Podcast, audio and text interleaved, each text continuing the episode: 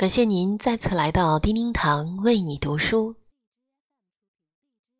此刻窗外天空无比湛蓝，白云透着光，耀眼而通透。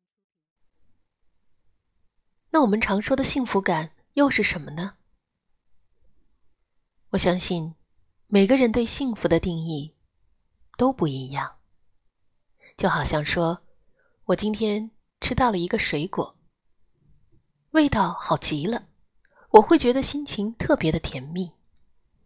又或者说，父亲母亲在我的身边健健康康，家庭圆满，孩子听话，这就是人生中最大的幸福感。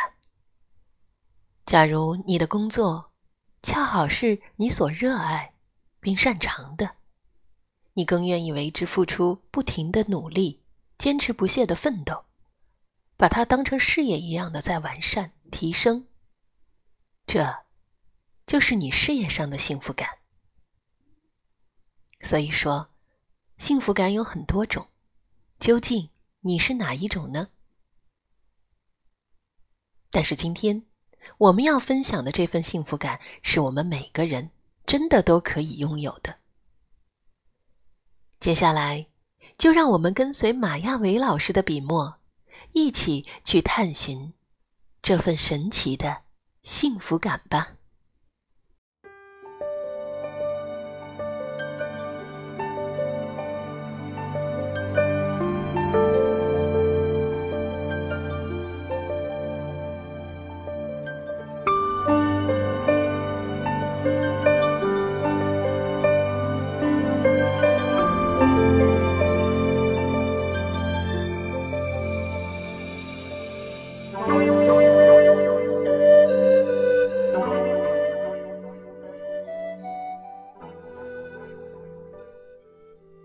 亚伟，早醒的人是幸福的。我一直觉得，早醒的人有着最灵敏的听觉、嗅觉和触觉，他们与大自然保持着某种神秘的联系，能够感知到新的一天里最新鲜的气息，也能够捕捉到新的一天最灵动的。那抹晨光。有的人习惯深夜写作，觉得夜深人静之时更能与心灵对话；而习惯清晨写作的人，应该是跟万物一同醒来的。所以，他们除了与心灵对话，还会与世界对话，与万物对话。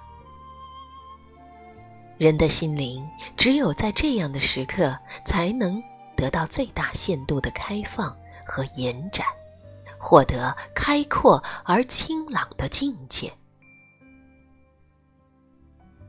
世界初醒时的美妙，是习惯睡懒觉的人无法领略的。启明星微光隐隐，天幕呈现出黎明前特有的青蓝色。隐约之光正在蹑足前来，一切都是安宁的。这种安宁仅仅是表面的，如同破壳而出之前的悄然巨变。所有的生灵都在做着醒来之前的准备。忽然之间，一种神秘而神圣的力量远远地冲撞而来，黑夜。与黎明交接的那一刻，仿佛听到了一声呐喊，顷刻间唤醒了睡着的一切。那一刻，人也跟着醒来了。早醒的人是有福气的。睁开眼睛，打开窗子。心灵的窗子也敞开了，一夜酣眠换来的是神清气爽。黎明之美，让人感受到生命的力量。一切都是新鲜的，一切都是动态的。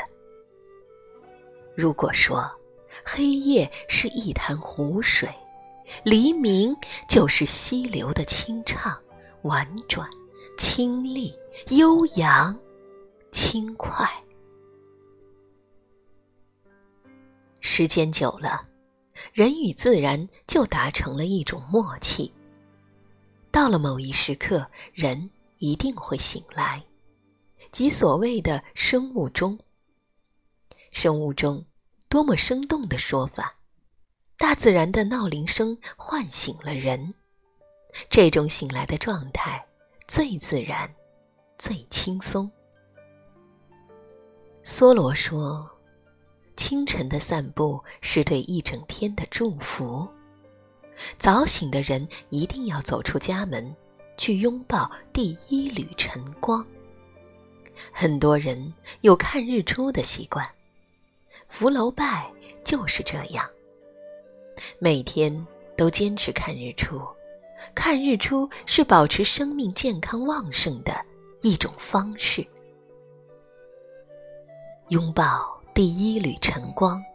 感受那亲密而意味深长的吻，心灵就像被洗涤过一样清澈、舒畅。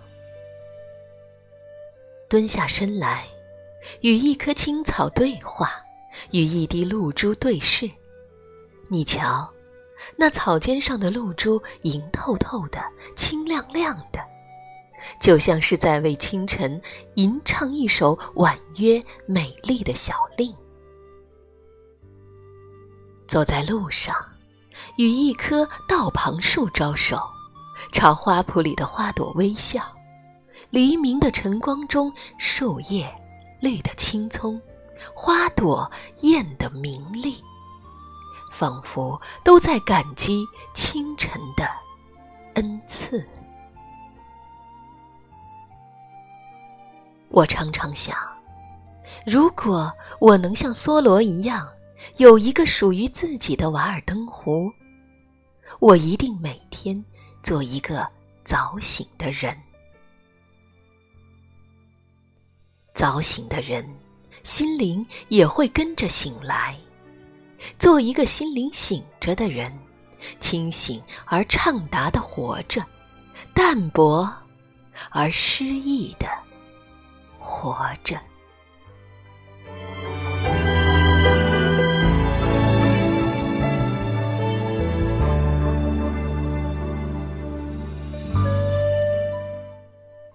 亲爱的朋友们，感谢您的收听。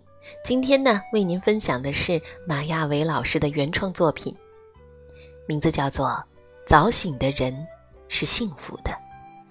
不知道电波前的您是不是一个早醒的人呢？让我们都学习做一个早醒的人吧，学着做一个让心灵醒着的人，共同去拥抱大自然赋予我们的这份难得的幸福感。感谢马亚伟老师用文字带领我们启之美好。最后，周深演唱的一首《回声》送给马亚伟老师及所有在收听我们节目的朋友们。更多美文，欢迎您。搜索关注“叮叮堂为你读书”平台微信公众号。感谢聆听，下集再会。